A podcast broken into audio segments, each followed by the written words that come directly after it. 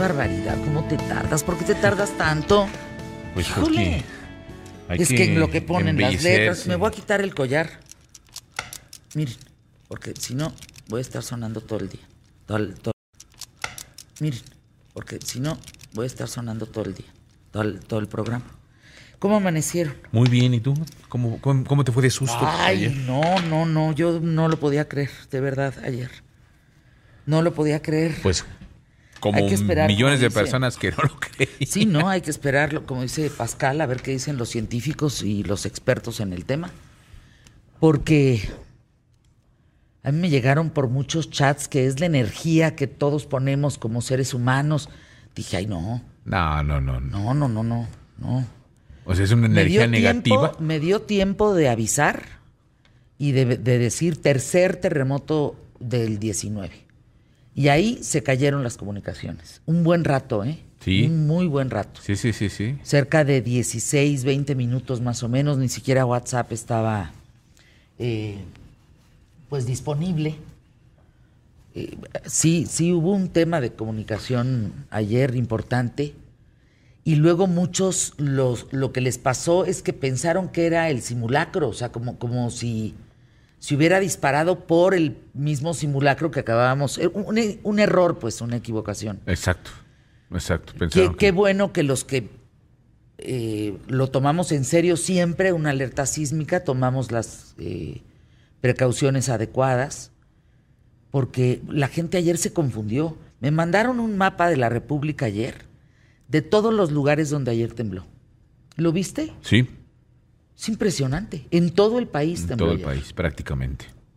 Un Sí, sí, sí. poco la zona hacia Reynosa y toda esa parte de Chihuahua y eso no, no tanto, pero en todo el resto del país, en toda la costa, sí. Sí, fíjate ¿Tú que. estabas que aquí en Yo imagen estaba todavía? aquí, sí, iba yo caminando. Yo saliendo, justo aquí. saliendo, Iba saliendo. Atrasito de ti, entonces. eh, estaba aquí en las puertas, eh, las puertas eléctricas, las que se abren automáticas, que están aquí abajo. En- se abren las puertas y en ese momento suena la alarma. Y yo la verdad es que sí me confundí. Yo fui de esos de los que dije, ah, chirrión, se les disparó otra Ah. vez o qué. Y entonces me quedé parado ahí en la puerta y cuando volteo ya venía toda la gente de imagen desalojando. Entonces ya me adelanté y ya nos paramos en, en el punto de reunión aquí en el estacionamiento. Y sí, efectivamente, unos segundos después comienza, comienza el movimiento. Y veo que ayer me tocó una persona que iba conmigo que no tiene ni idea qué hacer. O sea, se puso en el peor lugar, abajo justamente de unos vidrios. Y le dije, no, estás completamente equivocado. O sea, cuando tú vas en un coche, te tienes que orillar, pero quedarte lejos de árboles, cables. O sea, tú te tienes que quedar en un espacio donde no te caiga nada encima. Sí. Y fíjate que lo que sí es que hay que hacerle un reconocimiento al- a todo el equipo de, del personal de protección civil Sí. de Grupo Imagen, Sí, porque nos organizaron en Sí. 30 segundos, ya Lo estábamos todos acomodados aquí afuera, ya estábamos, este, como indica justo el, el protocolo, justo Lo como lo hicimos en el simulacro. Felicidades, Todos en duda. fila, acomodados, todos con sus chalecos identificados. Perfecto, ¿eh? la verdad es que estuvo muy bien esta ¿Cómo parte. les fue a ustedes? A ver si me escriben. Arroba QTF. Les pregunté ayer, ¿están bien? A través mi- de, de mi cuenta de Twitter. Les digo que alcancé todavía, algunos otros periodistas, comunicadores ya no pudieron mandar el mensaje porque se, se fue la onda de sí, de las telecomunicaciones y comunicaciones y redes sociales y demás. Espero que estén bien y lo único más allá de preguntarnos qué, qué, qué será, ¿Por qué tres veces un 19 de septiembre? Una cantidad de memes ayer, bueno, impresionantes. Más allá de lo que puede generar como cuestionamiento, la única cosa que sí genera es que cuando tú escuches, no importa el día y la hora, una alerta sísmica, responde. Haz lo que tienes que hacer. No pienses más que en, en hacer lo que... No pienses en otra cosa. El por qué sí, el por qué. Está sonando, punto. Haz lo que tienes que hacer. Como siempre les digo, ante una alerta sísmica siempre hay que pensar, no sentir. Ya luego sientes y gritas y lloras y ya que pasó lo, lo que quieras, pero en el momento no hay más que hacer lo que tienes que hacer. Así es. No importa si es 19 de septiembre, no importa si el próximo 19 de septiembre vuelve a suceder, no importa si es mañana, si es hoy, no importa. Cuídense. Y tenemos que tener muy arraigada, muy arraigada la cultura sísmica, la cultura de huracanes, la cultura de todo lo que hay de fenómenos naturales en México. Porque eh, estamos situados en un lugar donde eso sucede. Nada más por eso. ¿Arrancamos? Estamos listos. ¿Listos? Vamos hoy por el mejor programa, solo hoy, quién sabe ayer, quién sabe mañana. Empezamos pie derecho.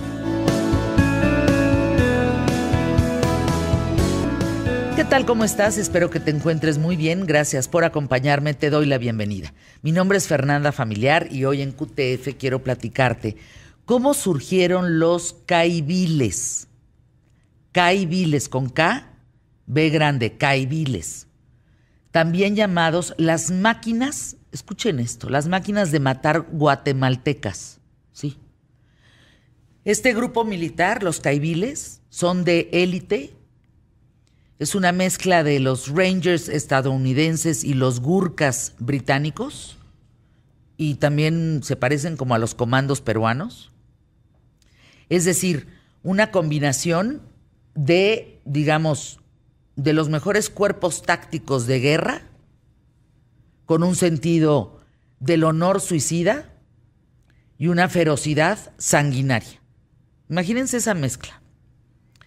Los caibiles fueron creados un 5 de diciembre de 1974 para enfrentar a la Unidad Revolucionaria Nacional Guatemalteca, que durante 40 años puso en jaque al gobierno de Guatemala. El nombre de Caibiles se debe al rey del imperio Mam, que nunca pudo ser capturado por los conquistadores españoles. Caibil significa hombre estratega que tiene la fuerza y la astucia de dos tigres. Y en aquel entonces tenía como objetivo la formación de jefes militares. Fíjense, estos líderes se encargarían de comandar operaciones especiales para frenar la sublevación y recuperar el territorio de Belice para Guatemala. Ahora, con el tiempo, los caibiles se, se transformaron en un grupo militar reconocido a nivel internacional que incluso ha llegado a colaborar con la ONU. Su entrenamiento se lleva a cabo en el infierno, como es la llamada Escuela Militar en Melchor de Mencos, ubicada en plena selva tropical. Son terribles, terribles, sanguinarios, son espeluznantemente terribles estos grupos militares. Bueno, algunos pobladores dicen que en realidad sí es un infierno, porque ahí hay una cantidad de insectos que ahí les encargo y ahí es donde ellos viven, se reúnen. Si tú quieres ser aspirante, serás sometido a un entrenamiento de sobrevivencia en condiciones extremas durante ocho semanas. La intención es fortalecerte la condición física para soportar todo tipo de privaciones e incomodidades y obtener una fortaleza espiritual inquebrantable. Bueno, muchos aspirantes a ser caibil, un caibil, mueren en el intento.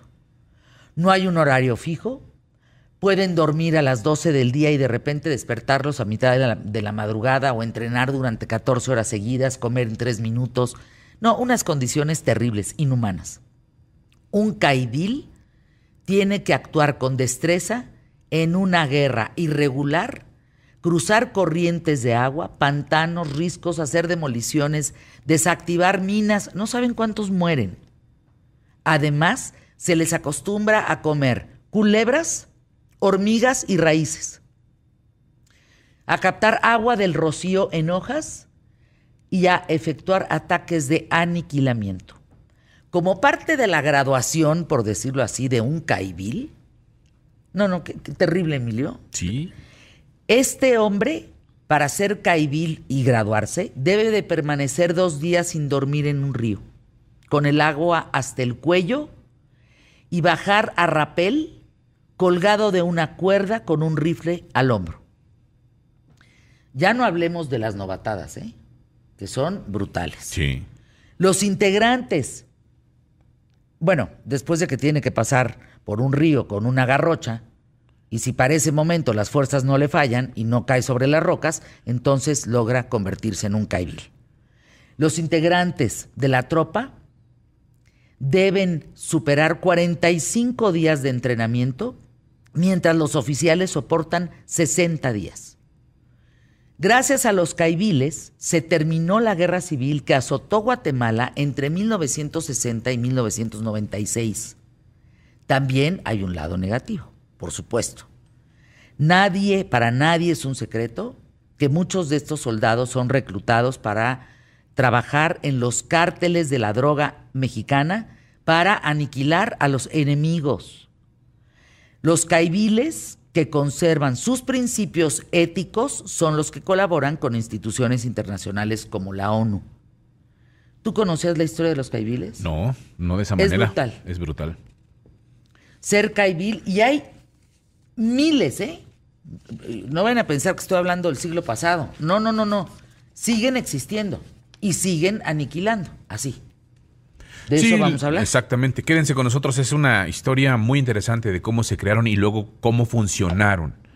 Y luego después, cómo ya no los pudieron controlar. Ya no los Entonces, pudieron controlar. Vale la pena este, que se queden con nosotros. Mucho que compartir el día de hoy. Gonzalo Oliveros, tenemos Mexicano Rifado y más. Todo, todo con ¿Ya estamos? Estilo en QTF. De tres en tres con Santiago Bissell, Gonzalo, mucho más. Vamos hoy por el mejor programa, solo hoy, quién sabe ayer, quién sabe mañana. Empezamos, pie derecho.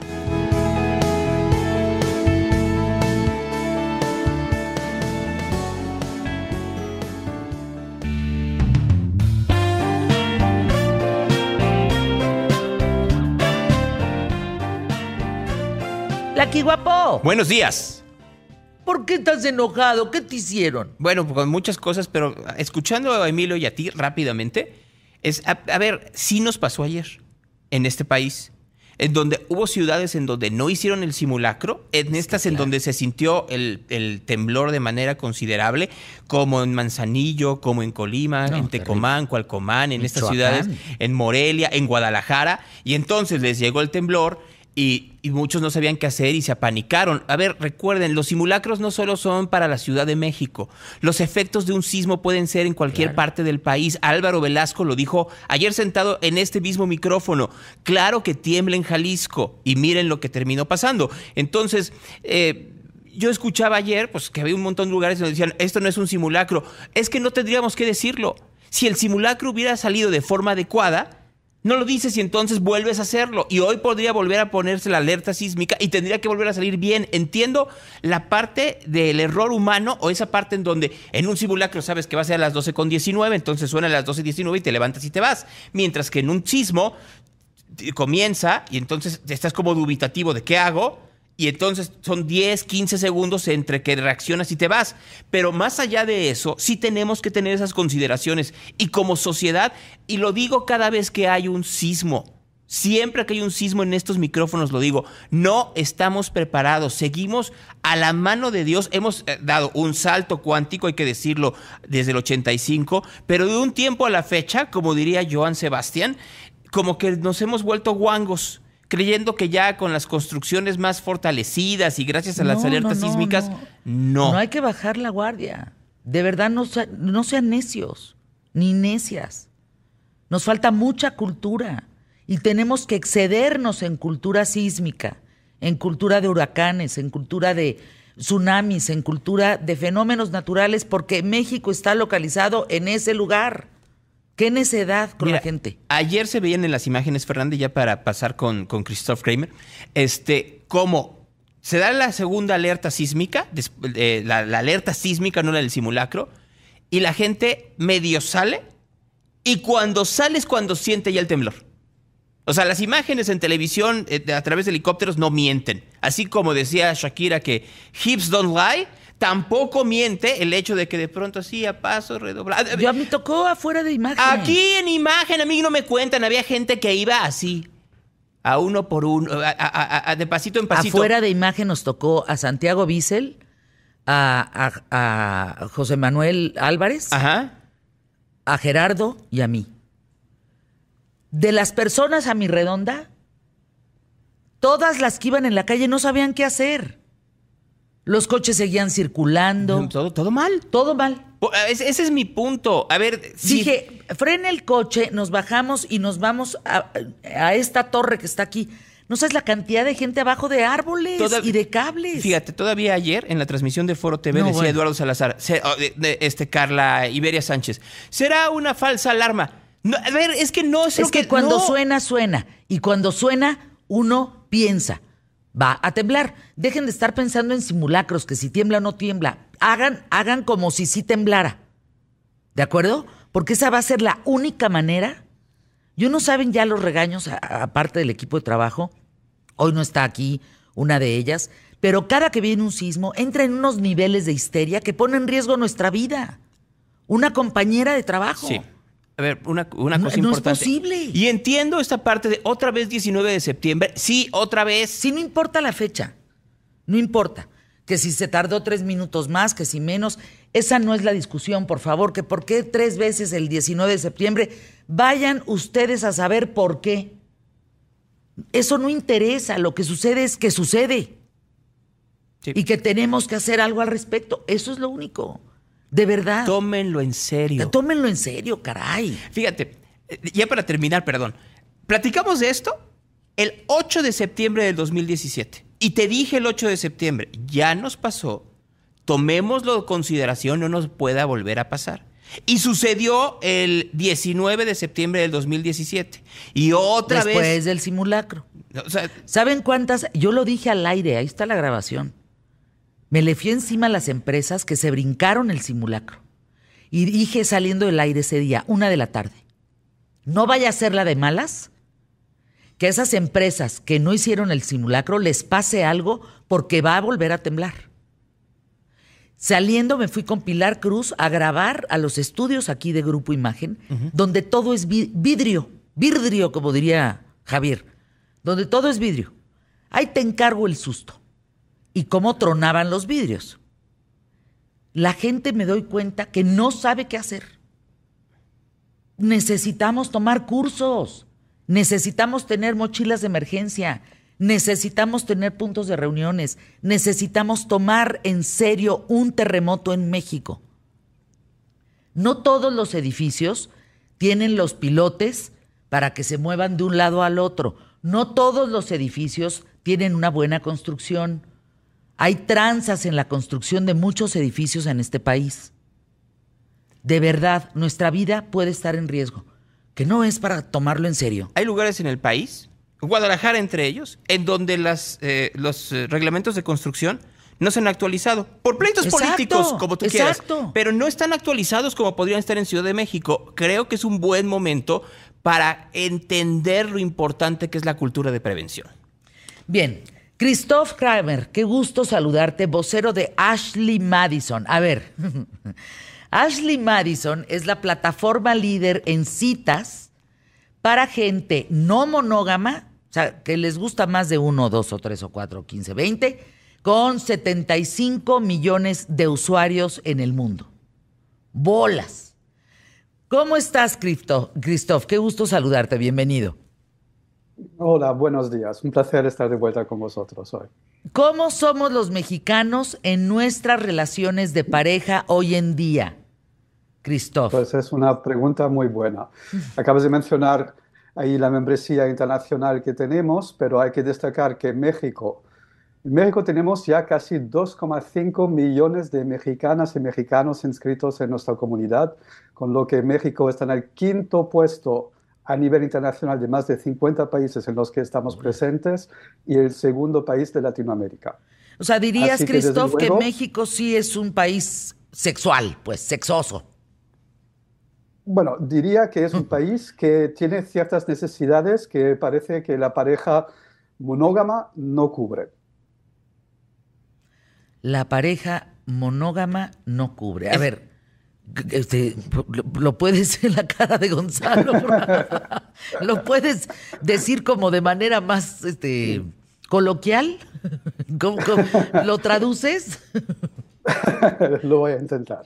Bueno, parece que no hay una necesidad que las parejas en México hay algo que no funciona al 100% bien, que no hay satisfacción que sea íntima o emocional al 100% y por eso pues hay muchas mexicanas, muchos mexicanos que están buscando una alternativa para complementar, complementar su pareja, su estilo de relación y por eso acuden a nuestra plataforma. ¿Cuáles son las diferencias, Cristóbal, buenos días, entre lo que busca un hombre y lo que busca una mujer dentro de, la plataforma, o más bien dentro de las relaciones de pareja o de múltiples parejas? Esa es una muy buena pregunta, porque, bueno, los papeles de género tradicionales nos han enseñado ciertas cosas, ¿no? Que supuestamente las mujeres no tienen una sexualidad y que los hombres son hipersexuales. Lo que encontró una psicóloga estadounidense que hizo una investigación con entrevistas a nuestra comunidad es que la motivación inicial, inicial, ¿eh? la primera y la más importante, que da el impulso para buscar una aventura o para buscar algo fuera de su pareja, para los hombres es la falta de validación emocional en su pareja y para las mujeres es la falta de satisfacción sexual. Así que exactamente lo opuesto de lo que nos enseñan los papeles de género tradicionales. Después, hay que matizar que los hombres, por supuesto, también quieren sexo y que las mujeres también quieren una conexión emocional. Pero si, si miramos solamente la motivación inicial, es exactamente lo opuesto de lo que nos han, siempre nos han enseñado. Pues qué tema, eh, Christoph. Danos los datos de Ashley Madison para quien quiera pertenecer y, e incrementar esos 2.5 millones de mexicanos. Bueno, es muy sencillo. Todo lo que se necesita es acudir a nuestra plataforma um, por internet. Se puede hacer por ashleymadison.com, sino por supuesto también tenemos aplicaciones um, tanto Google que Apple. Y a partir de ahí se necesita una dirección de correo electrónico y uh, se pueden, ya se da de alta en menos de, de 90 segundos realmente puedes añadir información personal acerca de tu apariencia, de tus intereses. Cuanta más información, siempre mejor. Dado nuestro posicionamiento inicial, sí, dime. Déjame ir a anuncios QTF y regreso contigo, Christoph, porque si no, tu voz será cortada.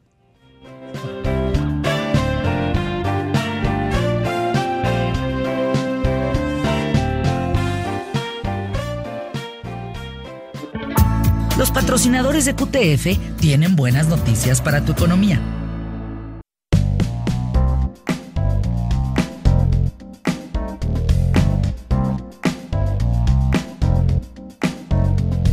Estamos hablando con Christoph eh, Kramer, eh, vocero de Ashley Madison.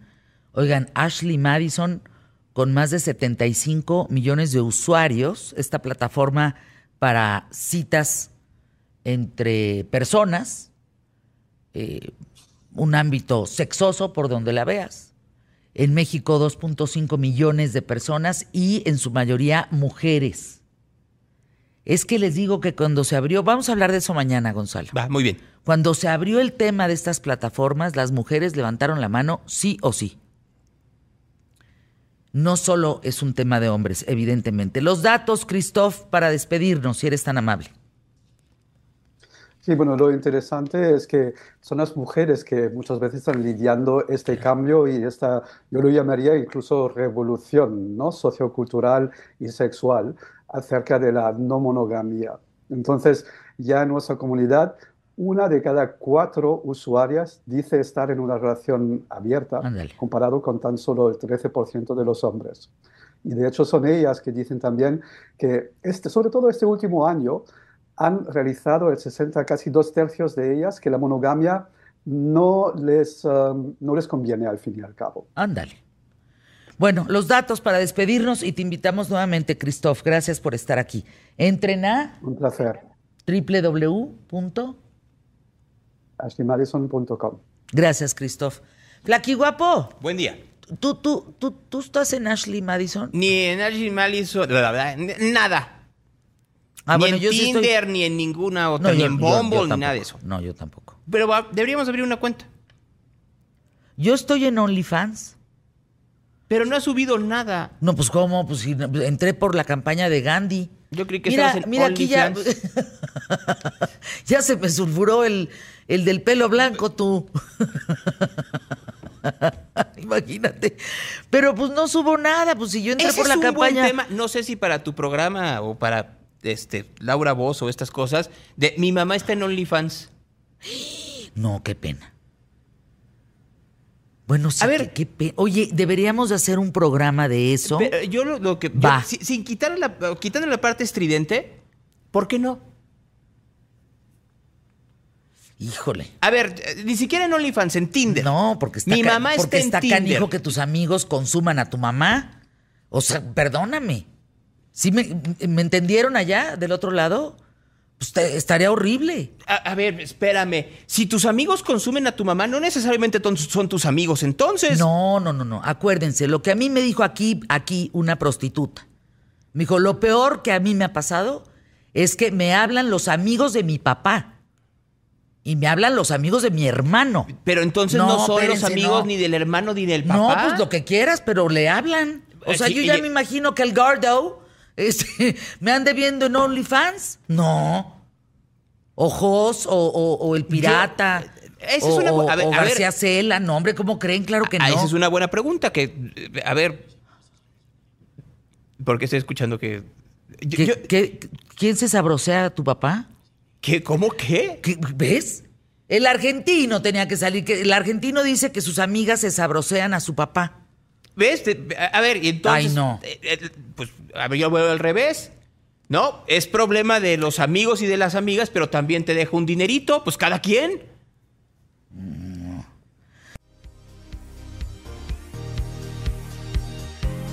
Ay, mi querida Fabiola. ¿Te imaginas tú y yo en OnlyFans? ¿Nuestros hijos qué dirían? No, qué terrible. Mm. No, Tus bueno, hijos, imagínate no, los míos. No, sí, hombre. Si a esta edad ya les da, empecé a bailar el otro día para estar en modo este patrio, ángeles azules mientras desayunaban y uno de ellos ya chiquito empieza a, a taparse A la taparse carita. de no bailes, mamá. ¿Por qué Y- les damos pena, eh? Ay, No quién lo sabe. sé, pero es lo que dije, oye, va a empezar la pubertad. Sí, uy, a mí me han, bueno, qué oso, mamá. Ay, no, no, bueno, todo lo que nos... Un día vamos a quejarnos como mamás, fíjate, Sí, un día nos vamos. vamos a quejar aquí como mamás. Fabiola Guarneros Adorada, los pendientes e historias de la reconstrucción. Cinco años de los sismos de septiembre, sumado ya un tercero el día de ayer. Me impresionó ver el mapa de la República Mexicana con todos los lugares que ayer marcaron un, un sismo, donde se presentó un sismo. Es, es en todo el país, es en el 80% del país, 85% del país, que ayer hubo sismos en todos lados.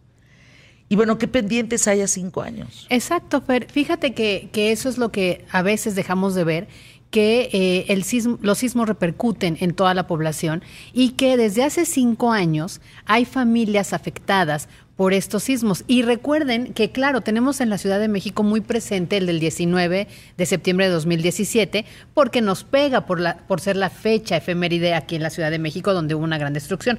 Pero recuerden que días antes, en el 7 de septiembre, había habido otro sismo que pegó en las regiones de- del sureste del país y que a ellos se les juntaron dos sismos que provocó daños incalculables y que a cinco años de esos eh, sismos de septiembre aún están lejos de completarse las metas para la rehabilitación no solo de viviendas, sino de escuelas, de palacios de gobierno que eran históricos, de hospitales, de clínicas e incluso de los templos religiosos que para muchas comunidades es su punto de reunión, su zona de convivencia, ¿no?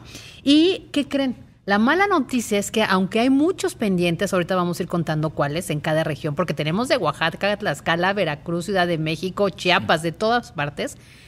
Para este año, la instrucción presidencial es que este año se cierran los recursos y las obras que queden pendientes de educación y salud.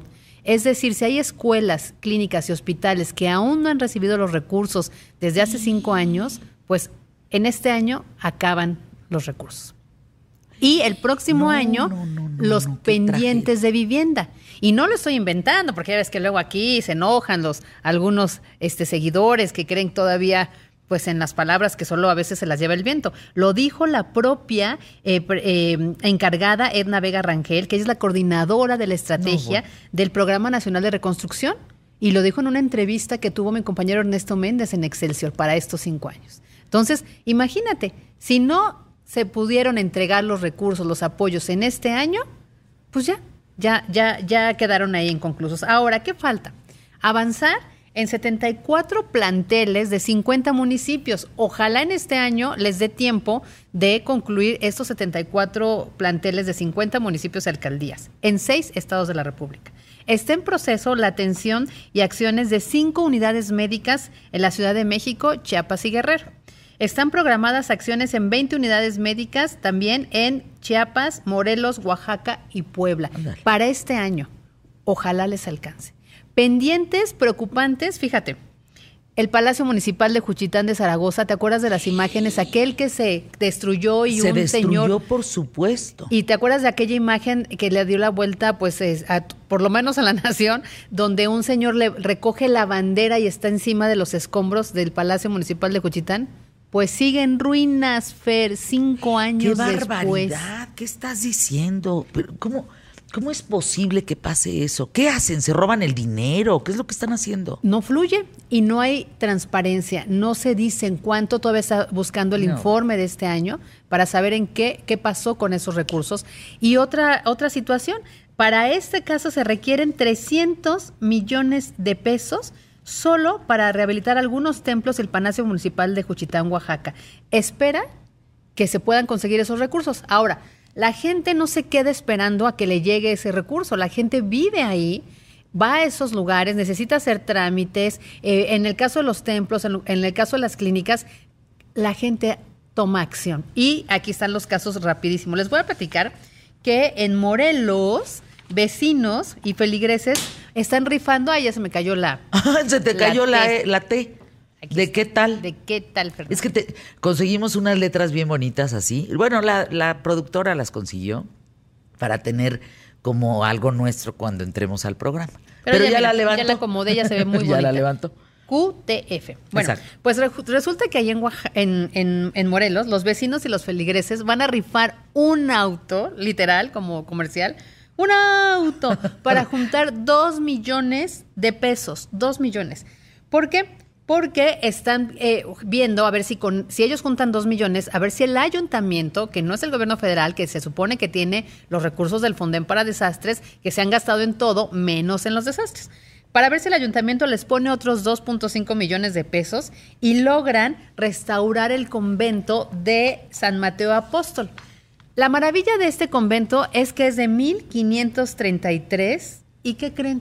Conserva dos cosas impresionantes, las misas en latín y los cantos gregorianos. Ándale. Es incluso por lo que los visitantes llegaban a esta parte de, de Morelos para tener estas, estas misas en, en latín. Pues resulta que este, que también es patrimonio de la humanidad, sigue abandonado Qué barbaridad. y ojalá puedan vender los boletos para rifar este auto. Ese es uno, ¿no? Fíjense que este, este es uno de los 11 conventos que integran la ruta de conventos y pues que creen todos han sido abandonados, no hay restauración en ninguno de ellos. Luego, hay en Veracruz el caso de dos escuelas, una secundaria y un kinder que eh, pues con estos sismos, pues 69 escuelas de la región sur-centro de Veracruz resultaron con cuarteaduras, filtraciones, fracturas en las paredes, derrumbes, grietas y no se han, no se han, no se han terminado de rehabilitar. 900 alumnos de la escuela secundaria de plano están en la calle, no están yendo a la escuela, hay guías que les reparten los maestros, pero en el caso del kinder, las maestras decidieron realizar sus actividades para estar en contacto con los menores en la vía pública. Imagínate. No. O sea, con pandemia no había clases. Regresan a la pandemia, no reconstruyen sus planteles. Fíjate la que las- la pandemia les dio un colchón, querida Fer, a las autoridades, les dio un colchón para hacer algo y no se hizo No nada. hicieron nada. Regresaron este ciclo escolar a escuelas en ruinas y a tener que dar clases en la calle. Luego hay otro caso eh, en la Ciudad de México, fíjense nada más, la reconstrucción empezó apenas en, e- en el año pasado, 2021, querida Fer. Es que pudieron haber aprovechado esos dos años que no hubo clases Exacto. para arreglar todo en México. Todo. To- Pero no, no, no, es una desidia, una ineptitud. Son una bola de inútiles, de veras. Ajá, y en no el- sirven para nada. No, y en el caso de estas, eh, eh, eh, aquí en la Ciudad de México son habitaciones, eh, viviendas habitacionales, perdón, y eh, recuerden que en la zona de Iztapalapa, Tláhuac, hay eh, fallas y grietas, entonces pues, el mismo movimiento de la tierra hace que se abran y se fracturen más. Pues resulta que la reconstrucción empezó apenas el año pasado.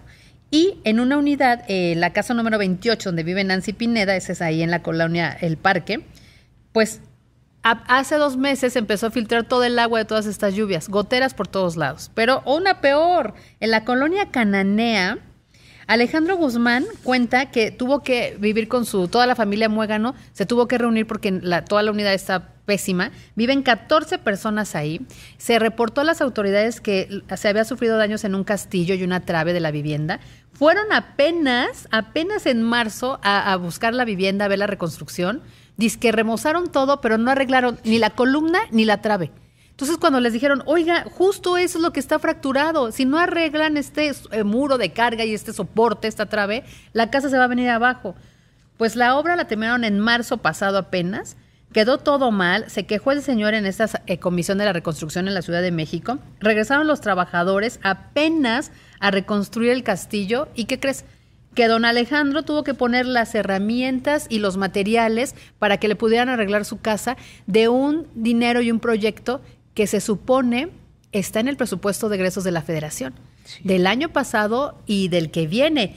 Y simple y sencillamente las obras no fluyen. Y lo mismo pasa en Tlaxcala. em, en donde ahí todavía, ahí a raíz de los sismos del 19 de septiembre de 2017, aún se conserva la huella de las afectaciones en diversas iglesias e inmuebles. Las mayores afectaciones se registraron en dos iglesias, las más representativas del centro histórico de la capital de Tlaxcala, en la parroquia de San José, en la Basílica de Ocotlán y, lo más triste, en el Hospital General, querida. Imagínate, así estamos, ¿no? No, qué pendientes tienen. De veras, esta administración tiene muchos pendientes con los mexicanos. Muchos. En el tema de salud, en el tema de reconstrucción, en el tema de educación, en el tema de seguridad. En todos los temas tiene pendientes. Exacto. Es increíble. Fíjate, dos años paradas las escuelas. Recuerdo la nota que di aquí en este espacio, que lo único que no paró en Canadá, lo único que no paró un solo día en Canadá, paró todo, ¿eh? Pero no las escuelas. Y aquí lo único que paró fueron las escuelas. Me acuerdo que Six Flags estaba abierto Sí. para que fueran los niños a divertirse y no había escuelas, no habían abierto las escuelas. Qué Y cantidad de pendientes, ¿eh? Y cuando regresaron, las ruinas Las ahí. ruinas, sin agua, sin baños. Imagínense, chavitos. Estás hablando que eh, millones de niños toman clases en las calles, en una banqueta. Y porque se apiada el maestro, ¿eh? Porque si no, imagínate. Exacto. No, qué tema, Fabi. Te mando abrazo de aquí hasta el escritorio de allá. ¿Cómo estás? ¿Bien? Bien, muy bien. Pues aquí, este, pues vi- viendo Te vas ahorita a la redacción, ¿verdad? Me voy a la Del redacción a seguir eh, con la, inf- la información, con las notas, viendo, dando este seguimiento, porque aquí también hubo 21 edificios afectados, 200 en todo el territorio nacional. 200 en todo el 200 territorio nacional, edificios afectados en todo el territorio nacional. que se van a sumar a estos pendientes de la reconstrucción. Claro, así es. Anuncios QTF. Gracias, Fabiola.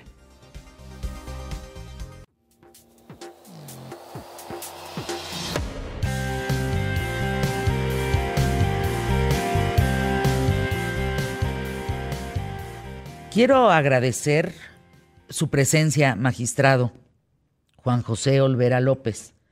Gracias por estar aquí. Usted es magistrado del primer tribunal colegiado en materia penal del primer circuito. Quiero hacer un análisis con usted, magistrado, de, eh, de casos en el Poder Judicial en materia de trata de personas. Me parece muy importante, muy importante, el trabajo que usted ha hecho. Porque usted, magistrado Olvera, ha demostrado que la ley funciona y que se debe de tener cuidado en reformarla solo para avanzar y que hay estados que no la aplican o no han capacitado a los ministerios públicos y jueces a aplicarla. Y eso me parece que es algo muy importante.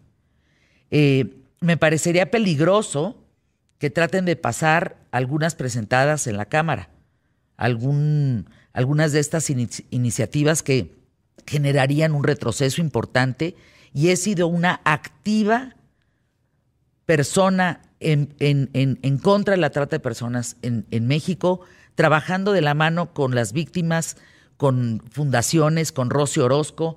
Y yo, primero, magistrado, lo quiero felicitar, porque se ve que usted tiene conciencia y que está ahí para hacer su trabajo y que lo está haciendo muy bien. ¿En qué estamos, eh, magistrado Olvera? Bienvenido. Gracias, Fernanda. Buenas tardes. Un saludo para, para, usted y un saludo para su amable auditorio. Muchas gracias. Como bien has eh, precisado, eh, los datos de la operación en los tribunales federales a propósito de este lamentable delito revelan que eh, el sistema de justicia penal está operando de manera más o menos eficiente en la persecución de este delito a partir de la Ley General de 2012, que fue impulsada por un importante grupo de legisladores federales, eh, de los que destacó mm, de manera muy importante Rosy Orozco, como bien lo has mencionado. Esta ley eh, ha permitido que este fenómeno social que ha existido por décadas, por centenarios, eh, finalmente sea, sea enfrentado y se ha enfrentado de manera eficiente. La información que revela este estudio no es producto de una reflexión institucional, es una reflexión personal, pero sobre todo es producto de las decisiones de los juzgados federales que a través de las causas penales y sobre todo de los juicios de amparo han permitido obtener algunos datos que en general revelan que el sistema está funcionando de manera adecuada en la persecución de este delito, Fernanda. Em, en general, magistrado Olvera López, quienes hacen las leyes están conscientes del impacto de la trata de personas en México? ¿Hay conciencia de Me parece, sí, me parece que sí, me parece que sí, y esto es, esto es la razón por la cual en 2012 se eh, emitió esta ley, que me parece una ley muy completa, en tanto que tiene dos, sectores muy importantes. Primero, eh, de alguna manera general, establece las reglas de persecución del delito. Y por otro lado, también muy importante, establece todo un mecanismo de protección para las víctimas que eh, suelen estar relegadas y que suelen estar especialmente expuestas en este tipo de delitos. Me parece que están al tanto de la, de la complejidad y la gravedad de este delito.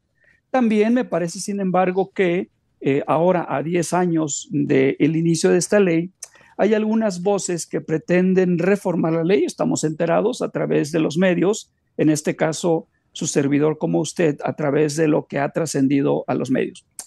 Y me parece que estas eh, iniciativas de reforma ciertamente pueden estar sustentadas en datos anecdóticos, en experiencias aisladas, pero no en información empírica sólida, como sí podría ser el producto de este trabajo que se eh, sustenta en, en, el análisis de todas las decisiones que sobre el delito de trata de personas se han emitido en el Poder Judicial de la Federación que son poco más de mil resoluciones. Me parece que estos datos que, refleja este estudio bien podrían ayudar a comprender mejor las fortalezas de esta ley para que no sean, digamos, tocadas, pero también las áreas de oportunidad, las debilidades de esta ley para que eventualmente puedan ser mejoradas. Y me parece que estos datos bien podrían servir para ese propósito.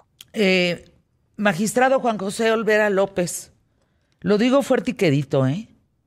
Quien no está en contra de la trata de personas en México forma parte de la trata de personas. Es inhumano pensar en que la trata debe de existir. Es inhumano pensar, magistrado, que el Programa Nacional contra la Trata tiene un retraso de cuatro años desde, desde su publicación. ¿Qué vamos a hacer, magistrado? Necesitamos gente como usted. Necesitamos gente como usted, magistrado Olvera, que en palabras sencillas entiende a la perfección que uno no puede estar a favor de la trata. Porque si estás a favor de la trata, eres un consumidor de trata. Formas parte del crimen organizado. Y eso es un crimen. Yo he visto unos casos, magistrado, que de veras no, no, no puede usted imaginarse. Yo felicité profundamente a Miguel Ángel Mancera porque fue el único, después de 50 años que fueron cómplices todos los jefes de gobierno de la Ciudad de México, del callejón de Manzanares, que no lo cerraban, magistrado. Seguía operando cerca de la Merced, ese mentado lugar. Y Mancera tuvo los pantalones de decir, me iré contra contra los hoteles que están al lado, contra todo el dinero que se maneja aquí, no me importa. Basta de abusar de las niñas. Basta. Le cayó el 20 a él, magistrado. Y, nos estamos hoy enterando que hay gente que todavía no, pues como que duda, ¿no? Como que dice, ay, pues, pues ¿qué tanto tantito? Son cómplices, ¿no cree, magistrado? ¿No cree que pertenecen a la trata y son parte del crimen organizado? Quien piense lo contrario. Eh, me parece que es acertada tu percepción, Fernanda, eh, y has puesto el, dedo en la llaga en dos temas fundamentales. Primero, eh, este estudio revela que el 80% de las víctimas de trata son mujeres. Claro. El 53% son mayores de edad. Esto es, el 47% son menores de edad. es decir, están muy expuestos las, las personas menores de edad de, este, de estos eh, números menores de edad, una parte importante, casi la mitad, son varones cuando se trata de menores de edad, porque recordemos que la trata tiene que ver principalmente, 8 de cada 10 casos, de explotación sexual y de pornografía infantil, en físico y en redes. Me parece que este es un tema muy importante. Y segundo, bien dices, eh, cuando hablamos de trata, eh, la cadena delictiva empieza por la persona que engancha, la persona que cuida, la persona que cobra y la persona que consume. Claro, claro. En ¿Y sabe qué? está sancionado el consumo. Claro, ¿y sabe qué? La desgracia de este asunto es que aquellos hombres que consumen a niñas y a niños son apoyados por la esposa, son cómplices, magistrado. Las esposas son cómplices. O sea, es decir, en términos de secuestro, por ejemplo, no podría subsistir el secuestro en México si no es apoyado por el 80%, persona, 80 de las mujeres que forman parte del cuidado de esa víctima, que son las que cuidan al secuestrado. No, es, es una cadena terrorífica, magistrado Olvera. De verdad, a mí me, me, me altera enormemente pensar que todavía somos un país en que se piensa que es normal la trata de personas. Eh, Así es, así está Tlaxcala, así está este Michoacán, así está, así está todo. No, yo lo felicito, magistrado, porque se necesita un par de valor y de pantalones como los que tiene usted para decir, oiga, no, esto no va así, esto no es así. Y no podemos permitir, magistrado, que pasen esas leyes que serán un retroceso. No claudique, magistrado, Estamos en sus manos. Lo que usted está haciendo es por el bien de México. Y todos tenemos que trabajar por el bien de México, no por el retroceso de México. Yo lo quería felicitar al aire y decirle, está canijo combatir de raíz este mal cuando todavía hay gente que puede estar al lado de nosotros, ¿eh? puede formar parte de, del grupo cercano y ni nos enteramos, que consume y que forma parte de la trata de personas en este país. Que los encarcelen, magistrado.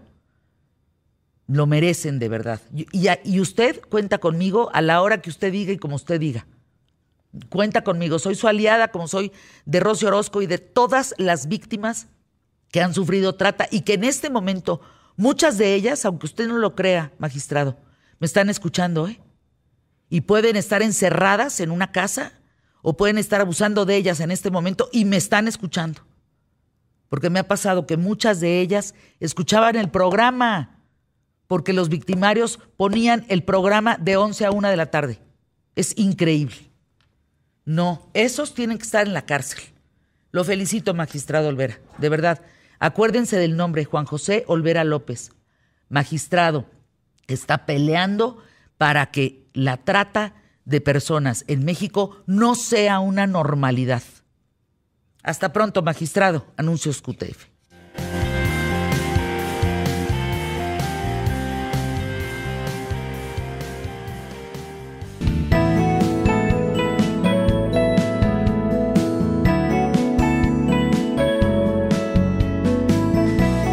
Hace unas semanas tuve a Jimena Santaolalla como mexicana rifada con este libro. Con este libro, ella es escritora, licenciada en Derecho, psicoterapeuta para sobrevivientes de violencia temprana, ganadora con este libro del premio Mauricio Achar en el año 2021 por esta novela, A veces despierto temblando.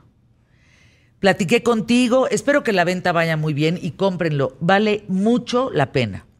Es una historia de dos caibiles, de estos hombres que son eh, adiestrados para eh, abatir el comunismo, la guerrilla, los pueblos originarios de Guatemala, en fin.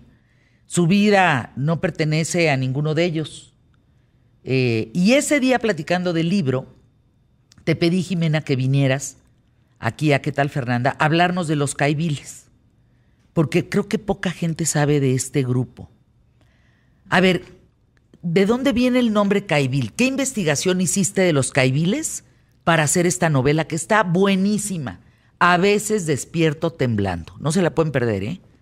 Ay, pues te platico sobre los caibiles. El nombre viene de un rey maya que nunca pudo ser atrapado ni, ni como nunca pudo ser derrotado por los españoles y de ahí se toma ese nombre para este grupo que eh, en realidad el nombre lo que quiere decir es eh, alguien que tiene la fuerza y la astucia de dos jaguares. Eso es lo que significa el nombre etimológicamente, digamos. y, el lema de los caibiles es, eh, si, me si, si avanzo, sígueme, si me detengo, aprémiame, y si, y si retrocedo, mátame. Entonces es como realmente ser máquinas de matar, ¿no? Así se les conoce, como máquinas de matar, que ni siquiera humanos, que sean realmente unas máquinas, que no paren y, y maten lo que tengan que matar para, para lograr su cometido. ¿Cómo llegas a interesarte por los caibiles? ¿Cómo llegas a conocer el tema de los caibiles, Jimena? Pues eh, a mí me interesó mucho por una masacre en específico, que es la masacre de dos Rs, que era una comunidad que estaba, bueno, todavía existe, en, la selva del Petén, en Guatemala, que es una selva que colinda con México, que está en el norte de Guatemala. Eh, y se creía en, eh, durante la dictadura de Ríos Montt que estaba unida con la guerrilla, cosa que no era verdad y que, y que se habían robado 12 fusiles del ejército. Entonces se, se, había como la misión de, de, mandar a 58 caibiles a recuperar esos 12 fusiles y se mandaron en la madrugada a esa comunidad. Eh, empezaron a registrar las casas y se dieron cuenta que no había ningún fusil ni, ni estaba escondido ningún arma del ejército. Pero aún así nunca entenderé por qué se les dio la instrucción de matar a toda la comunidad, eh, que era más o menos de unas 300 personas. Entonces esos 58 caibiles se dedicaron durante toda la noche a asesinar a todas las personas de esa comunidad. Y además... ¿Instruidos por...? Pues por el, por el gobierno de Ríos Montt. ¡Qué barbaridad, Jimena! Mataron a toda la comunidad. Absolutamente a todos. Y además de una forma espantosa. Y, y en mi novela, en, en, A veces despierto temblando, eh, yo usé esa historia para contar una masacre que no le puse dos R's, pero le puse de otra manera y cambié algunos, algunos hechos para usar hechos de otras masacres para tratar de contar más historias, pero fue una matanza espantosa perpetrada 100% por caibiles, en donde, para empezar, primero eh, inventaron que iban a vacunar a las personas para poderlas llevar a una escuela y encerraron a todas las mujeres y a todos los niños en una escuela mientras eh, le disparaban a todos los hombres. Y ya que le dispararon a absolutamente todos los hombres, empezaron a, a, a primero a violar todas las mujeres, en esa escuela y después decidieron que iban a echarlos a todos vivos en un pozo. Entonces ni siquiera los les empezaron a, a, golpear y a tirarlos en el pozo medio, medio muertos y medio vivos a todos los niños y mujeres. Y ahí los dejaron y ahí se fueron muriendo, los que estaban muertos pues ya muertos y los que estaban medio vivos ahí se quedaron muriéndose en el pozo. Entonces fue una masacre espantosa de, de ese periodo, de esa dictadura de Guatemala.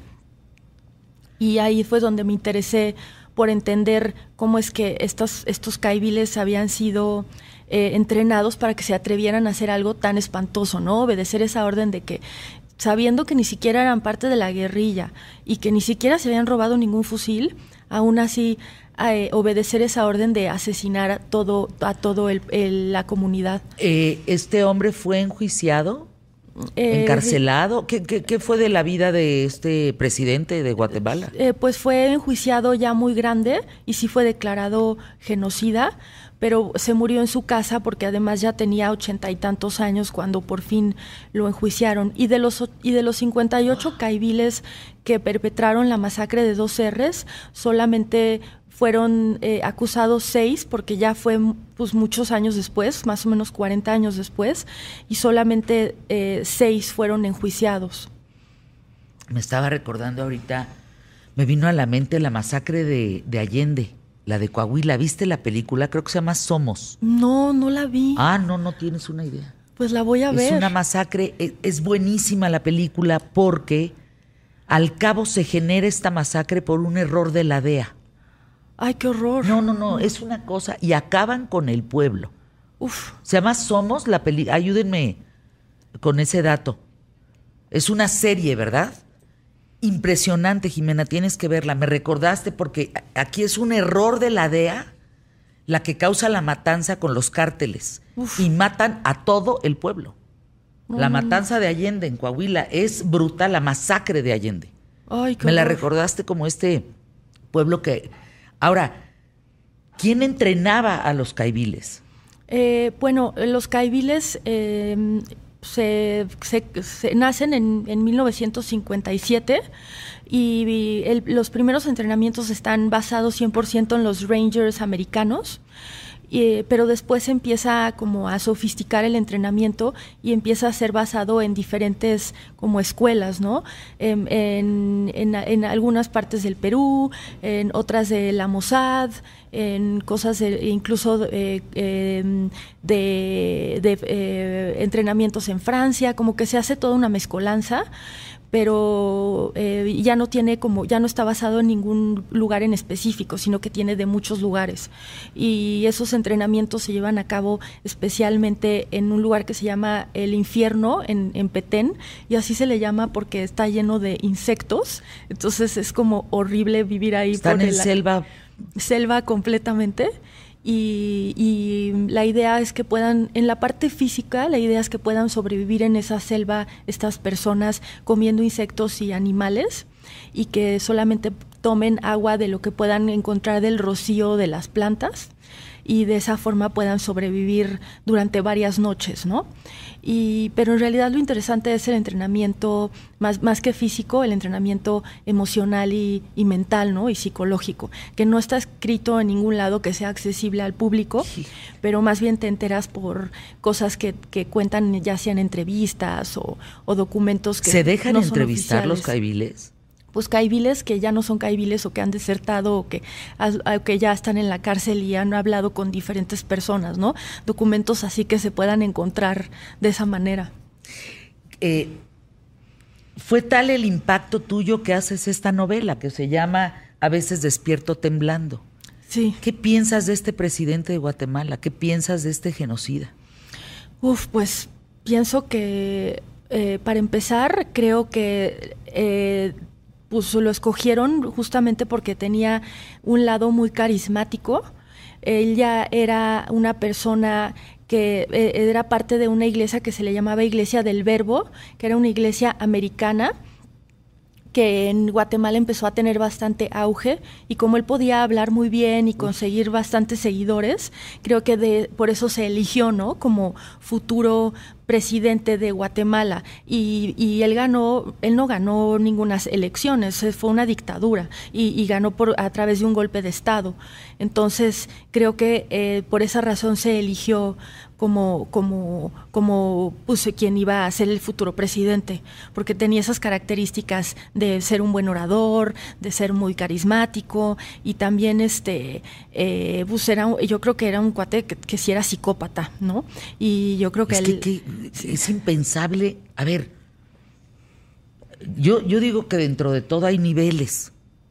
Cuando tú ya te metes con los niños, cuando tú ya te metes con las mujeres, cuando ya te metes con los bebés, ya estás hablando de otros temas mentales, porque meterlos a todos en un en un mismo lugar, en un ¿qué, qué dijiste que era? Un que los yo creo que un psicópata. No, no, sí. pero queda claro. Ah, en un pozo, en, en un, un pozo, pozo, para que vayan muriendo uno al lado del otro, o sea, que tienes Sí. que tener en la cabeza. Sí, además ni siquiera, o sea, la verdad a mí yo sí me pongo a pensar eh, la crueldad o, o lo que, o sea, el, el, hecho de pensar que estaban mm, pues vivos esta, y quién sabe cuánto se tardaron en morirse ahí adentro y sofocados, o sea, perdón que lo diga así, pero esa sola no, imagen es que me- son, sí. son gente, no, no sé qué, qué, qué pasa en, el- en la cabeza de ellos. Deberíamos de hablar con alguien dedicado. ¿Sabes quién? Ostrowski. Eh, ah, ¿te acuer- Fey, Fey. Feggy Ostrowski, Sí. búscala, Emilio, por favor. Ella es experta en este tema. ¿Qué piensan los criminales? Ella estudió al Mataviejitas, estudió a todos estos. ¿Qué, qué piensan? O sea, por- ¿de dónde vienen? ¿Por qué hacen lo que hacen, no? Sí, Porque es, es de una. Es de tanta inhumanidad que, que- que- Sí. que es impensable que lo haga un humano, pues, y lo hacen. Sí, en este caso, eh, eh, estos son, estas son personas a las que realmente se diseña un entrenamiento para que no piensen en eso, ¿no? Y, puedan hacerlo. Y, y son entrenamientos donde una y otra vez los ponen en situaciones donde se repita esto para que después ya no sientan nada y lo, y lo vuelvan a hacer. Entonces ese es el peligro, ¿no? Diseñar entrenamientos de este tipo para que cualquier persona que, eh, que sea puesta, eh, que, sea como, como mm, entrenada a, a- a repetir estos patrones, ya no importe si haya sido una buena persona, si haya sido una persona como tú y yo, con emociones y una buena persona, eh, se atreva a hacerlo. Vamos a, a- a escuchar anuncios QTF y regreso con los 10 mandamientos de los caibiles. Ay, nanita. Lean A veces Despierto Temblando de Jimena Santaolalla. Es un gran trabajo. Bueno, gran trabajo. Ganó el premio Mauricio Achar de literatura Random House año 2021. Escuchamos.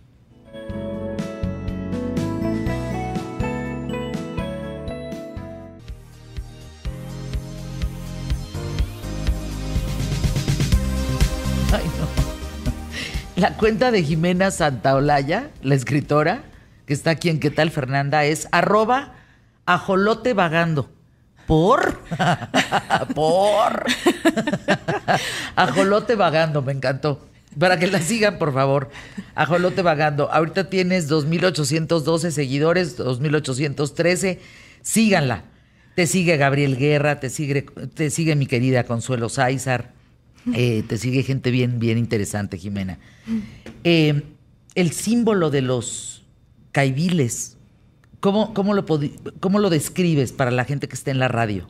Eh, bueno, el emblema tiene un mosquetón de alpinismo que significaría la unión y fuerza y tiene en medio una daga que se supone que representa el honor. Mm, y, tiene eh, una empuñadura que son cinco muescas que significa los cinco sentidos alertas del soldado, ¿no? Porque se supone que al tener la fuerza y la inteligencia de dos jaguares, tiene siempre los sentidos como muy alertas, ¿no? Que que es cierto, porque además tienen que sobrevivir eh, para poder, para poder este, eh, ser considerados caibiles y pasar ese entrenamiento, tienen que sobrevivir 28 días en la selva, incluso incluso de noche, no, no tienen nada para poder dormir ahí, no tienen una tienda de campaña o algo así, tienen que sobrevivir así a la intemperie en la selva del Petén, que es una selva impresionantemente difícil de, sobrevivir ahí. Entonces sí es muy, muy, muy difícil poder ser eh, nombrado caibil, ¿no? Es un entrenamiento impresionantemente difícil. Fíjense los diez mandamientos de los caibiles, ¿eh? Uno, para el caibil lo posible está hecho, lo imposible se hará.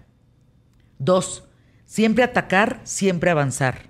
Tres, en la confusión y el desorden, el caibil será quien domine la situación y con serenidad conduzca la acción.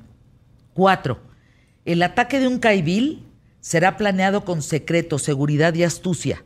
Lo conducirá con fuerza, vigor y agresividad. Cinco, el arma fundamental de un caibil es la sorpresa. 6. Sabe que resistir no significa solamente el juramento de hacerlo, sino también no retroceder ante nada. Prefieren estar muertos. 7. Un caibil no trata de cumplir una misión, la cumple. 8. Al ser emboscado, acompañándose de, de máximo volumen de fuego, el caibil se lanza al asalto aniquilador. Fíjate, o sea, vean las máquinas de matar que son. Nueve, es la élite de las tropas, el caibil, de las tropas de choque, cuando fuerzas o doctrinas extrañas atentan contra la patria o el ejército. Y diez, se es caibil cuando se reconoce que si sufre fatigas no es por gusto, si se pasa hambre no es porque no se tenga necesidad de comer. Si se expone a la muerte no es porque no se ame la vida, sino todo ello se hace por un ejército mejor y superior. Sí. Imagínense estas máquinas manejadas por un psicópata como este Ríos, sí. el, el presidente de Guatemala. Sí, de hecho lo que le comentaba a Fernanda ahorita es que Ríos Montt era un hombre profundamente racista que lo que tenía en mente era eh, que dejara de, haber pueblos originarios en Guatemala o por lo menos disminuir lo más posible su presencia, porque para él eh, el desarrollo de Guatemala implicaba que, que Guatemala fuera un país blanco o, ladino, ¿no? Que fuera una, una mezcla con lo más blanca posible. Entonces, porque para él lo blanco era el desarrollo o era, era, era eh, lo positivo, ¿no? Y que si Guatemala no había podido avanzar o ser un país de primer mundo, eh, tenía que ver con que había pueblos originarios todavía. Y además, eh, en la franja transversal del norte, que es donde más masacres hubo durante su dictadura de año y medio, en la que logró asesinar y desaparecer a 100 mil personas, eh, cosas sin precedentes. eso? No, no, no, no, no. No, es, fue la dictadura más violenta de, de, Latinoamérica. No, no, no hay otra más violenta que esa, porque piensa que en Argentina, por ejemplo, eh, fueron asesinadas y desaparecidas 30 mil personas en 13 años. Esto es un año y medio, 100 mil personas. O sea, es la más violenta en toda Latinoamérica.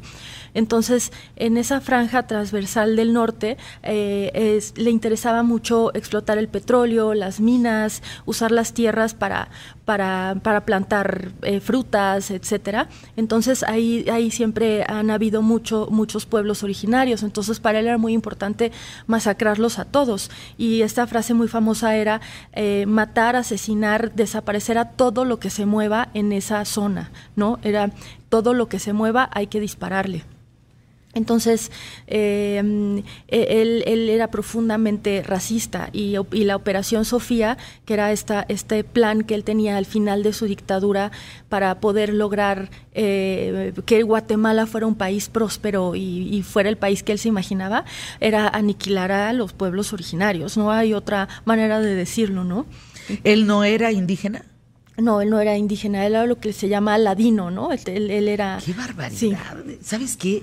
Jimena, cada día me doy cuenta, gracias al programa, de la cantidad de personajes como este que hay en el mundo. Piensen en Pol Pot, piensen en Hitler, piensen en Ríos Este. Sí. Ríos Montt. Ríos Montt. O sea, gente que quiere mejorar la raza. ¿No? Matando a los que piensa que no deben de existir, vean la película Never Look Away, por favor. Dura tres horas. Se les va a pasar como agua. Apúntale. Ah, la alemana, ¿no? ¿Qué Es tal? buenísima. ¿La Me encanta. viste? Sí, la vi. Es ¿Cómo impresionante. quieren mejorar la raza? ¿Viste de qué manera? Cada quien se, según sus estándares, sí. Cada quien su estándar. Sí. Y este genocida, pues al cabo muere en su casa, Sí, vive como un dios, sí, mata a cien mil personas en año y medio. increíble. Vean la guerra de los Tutsis. O sea, cómo todo esto, la mente humana es, eh, puede ser tan destructiva. Sí. ¿Qué te dejó tu novela? ¿Qué te dejó a veces despierto temblando y saber y estudiar a los caibiles? Pues eh, para empezar, en lo personal me deja querer seguir escribiendo y, y pero a mí me dejó, eh, la verdad yo me pregunté mucho por qué yo no sabía que Ríos Montt había hecho eso, si Guatemala es un país vecino a México Claro. y compartimos casi 900 kilómetros de frontera, porque yo sabía más de otros países, incluso de países europeos, yo tenía más conocimiento de, de países europeos o de Argentina, que claro que es parte de América Latina como México, pero está mucho más lejos que Guatemala. Entonces, creo que, eh, bueno, la pregunta yo sí me la contesto honestamente pensando que es un asunto de racismo, porque la, la, la gente que fue, la mayoría de las personas que fueron asesinadas y desaparecidas en Guatemala eran de pueblos originarios, a diferencia de, por ejemplo, en Argentina o en Europa, ¿no? Entonces creo que tiene que ver con eso y me parece muy, muy doloroso y, me racismo. avergüenza bastante, en mi caso, no haber sabido hasta 2013 que había sido tan violenta esa dictadura, a diferencia de otras, y haber sabido de otras antes, siendo que Guatemala es tan cercano a, a- a México y yo soy mexicana. La verdad, Jimena, que yo admiro tu trabajo, ¿eh? Jimena Santaolalla, a veces despierto temblando, léanlo, está... Es que la narrativa, o sea, la narración, la descripción que haces de la matanza, crudísima. De verdad te felicito. Gracias por estar aquí. Y miren que un- una información como esta, que existen los caibiles, que existe gente, bueno, lo hemos platicado de Benito Juárez. Lo que más odiaba a Benito Juárez cuando fue presidente era a los indígenas. Quería ser francés. Quería codearse con Francia y ser francés y odiaba a los indígenas. Él siendo indígena. Aguas con el racismo. Y miren, me lo dijo Alvin Toffler en este micrófono, el escritor de la tercera ola, que vino con su esposa Heidi. Le pregunté, ¿cuál va a ser el enemigo del siglo XXI? Y me contestó, el fanatismo, Fernanda, el fanatismo. Los caibiles son fanáticos. Estos locos como Riosmont, estos locos como Pol Pot, como todos estos, lo de los Tutsis, eh, todo el, el tema de Hitler, es gente fanática.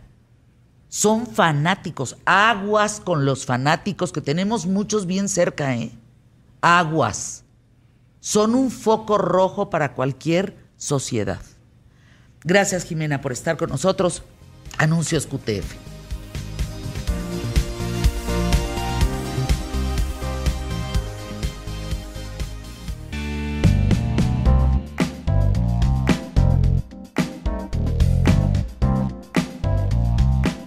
¿No tienen por ahí las mañanitas? ¿O, o te, te arrancas a cantar, Santiago. Bisel? Estas son las mañanitas. Es que ayer fue cumpleaños de Trueba.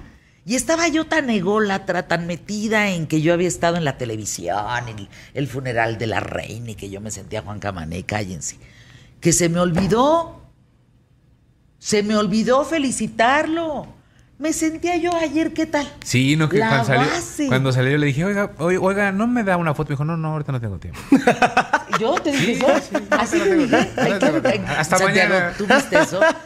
Mañana que ya se me Mañana baje. que ya se me baje. Pero además se la pidió en inglés. Sí. ¿Cómo Se fue? la pidió en inglés. ¿Cómo, ¿Cómo dijo en inglés? Can I take a picture with you? Oh, Eh, wow. right. Te digo que te dé las clases él, Sí, hombre. ¿verdad? mejor. Y le cobras Y le pago a él. 400, le pagas. Y le pago a él. ¿Cuánto le vas a cobrar las clases a Santiago Bissell? Gratis, gratis. Ay, mira qué A generoso. todo dar, a todo dar. sí. Eso. Qué Ahí generoso. Está padre. Bueno, las mañanitas ya, estas son. No, hombre, pues a- se tardó el violín. ya, hasta ahí. Muchas felicidades, mi querido Trueba. Te amamos. Por cierto, ¿qué preguntaste ahorita antes de entrar al aire, Santiago Bisel? ¿Qué define a un indígena? Ese va a ser tema de Trueba. Ese va a ser el tema de Trueba para de este viernes al otro. Estaría buenísimo. Este viernes que nos toca con. El lenguaje inclusivo. Uh, nos vamos a acabar agarrando el moco. Aquí ¿Verdad? a- a- Varias veces, ya lo hemos platicado, hemos tenido esta discusión varias veces. sí, sí, sí. Ese es el, Va a ser el tema viernes. y creo que es interesante. Entonces, en 15 días, ¿qué define? Fue la pregunta. ¿Qué define un indígena? ¿Qué a un indígena. No, oigan, que- que- y a mí me tiene impactada la cantidad de pinches locos que hay allá afuera. O sea, wow. dicen, ay, pues voy a matar a 100 mil. Y se los echa.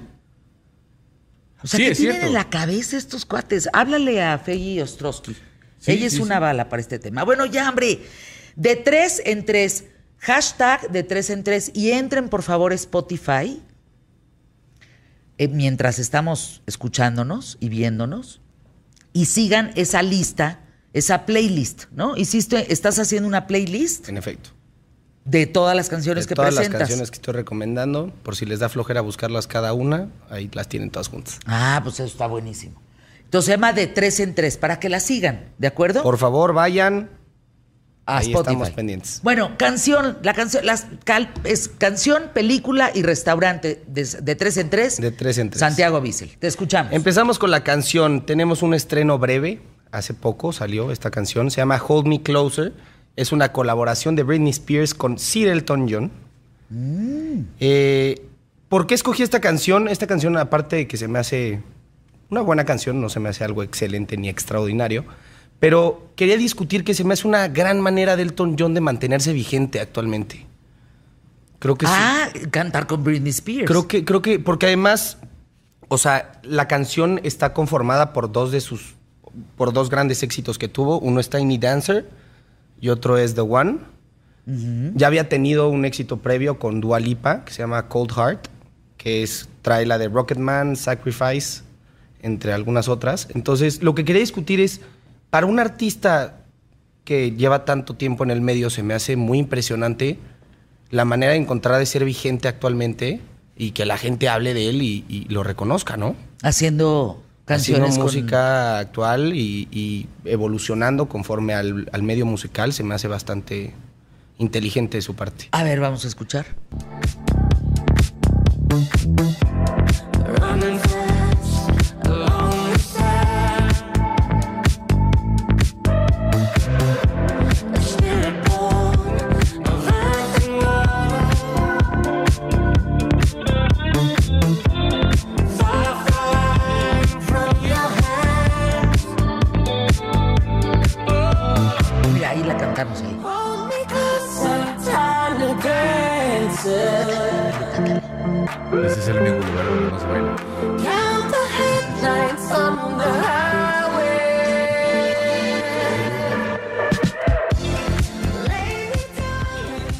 Gusta mucho, ¿eh?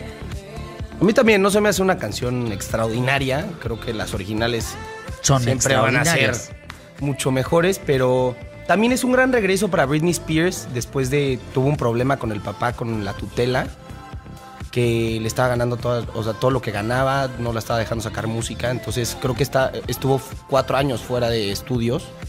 ¿Con esta grabar. regresó? Con esta regresó, entonces Y fíjate que cómo, cómo piensa Santiago y cómo pienso de, o sea, yo no sé si es una cuestión de edad, pero por ejemplo dice él es, es la forma de que Elton John se mantenga vigente.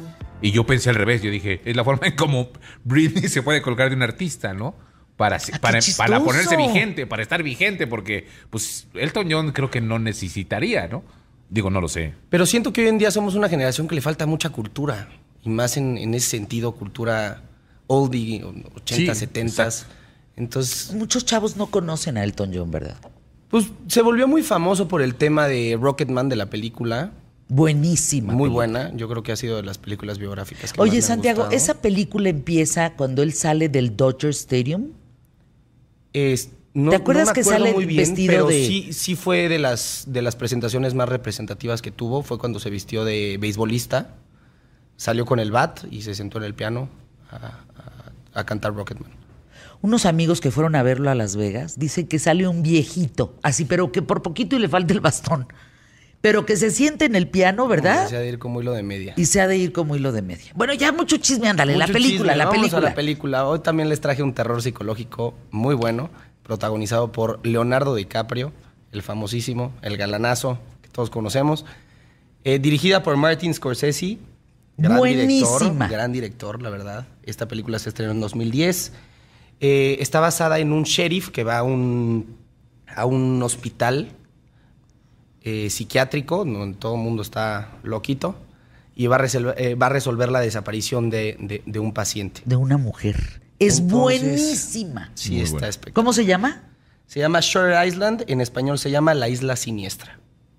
Está en Netflix, ¿verdad? Está en Netflix, creo que también está en HBO Max. Véanla, por favor. Vale la pena, de verdad. Cuando la vi de Shutter Island, dije, no, no, no, ay.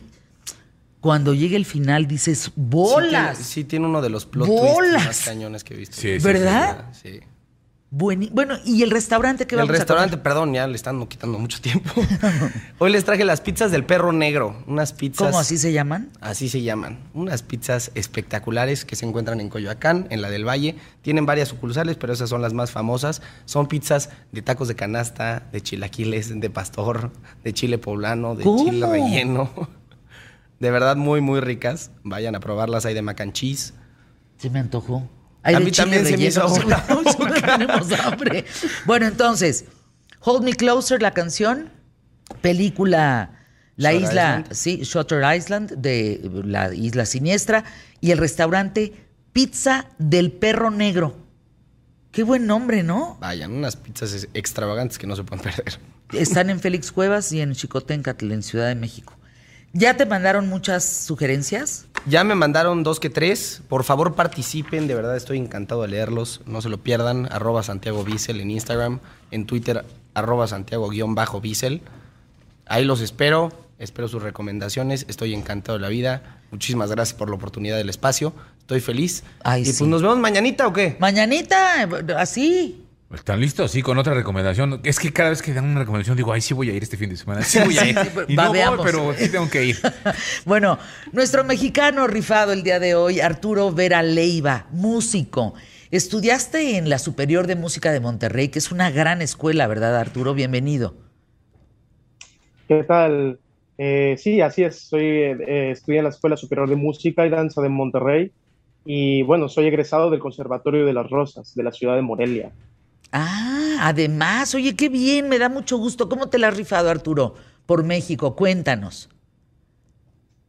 Pues bueno, ahora soy, soy guitarrista clásico y bueno, toco en festivales de guitarra, en concursos de guitarra clásica también y bueno, pues es lo que hago por ahora, ese es mi, mi quehacer musical. Dar clases también de, de guitarra clásica.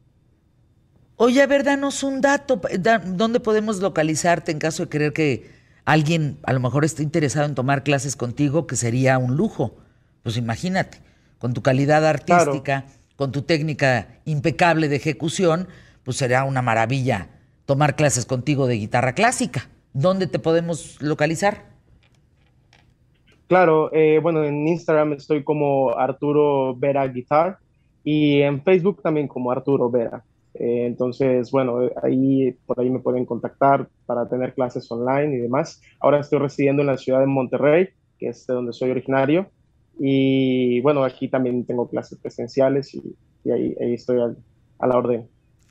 Pues eh, te vas a presentar en algún lugar próximamente, Arturo Vera Leiva. Bueno, por ahora no, ahora no hay, no, no tengo presentaciones hasta el próximo año. Y bueno, ahora lo que acaba de suceder es el concurso de la región más transparente en la, en la Ciudad de México. Lo ganaste, ¿no? Eh, Ganaste primer lugar. Sí, así es. eh, fue el Eso. concurso de guitarra y bueno, fue un concurso nacional, eh, concurso de un nivel altísimo. Y bueno, es, es, es de verdad, se siente muy bien que en México haya un nivel de guitarra clásica tan alto. ¿Te valoran en el extranjero, Arturo? ¿Te valoran a veces más fuera de México que en México?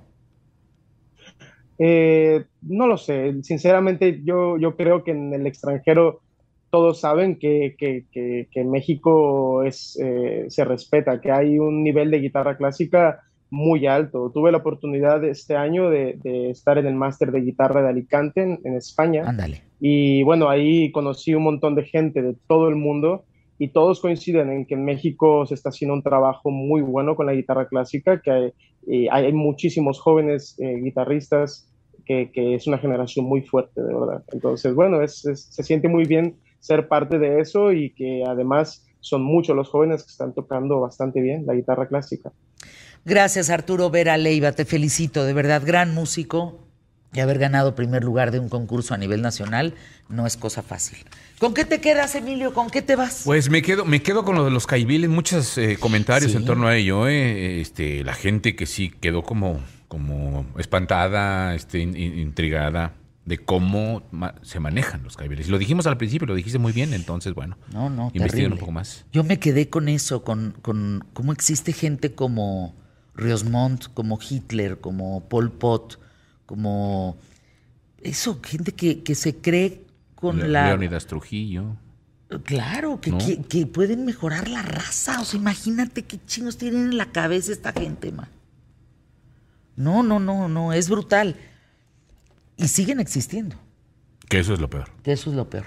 Bueno, se quedan en el noticiario con Manuel. Manuel Velázquez. Así es, mañana nosotros en punto de la hora.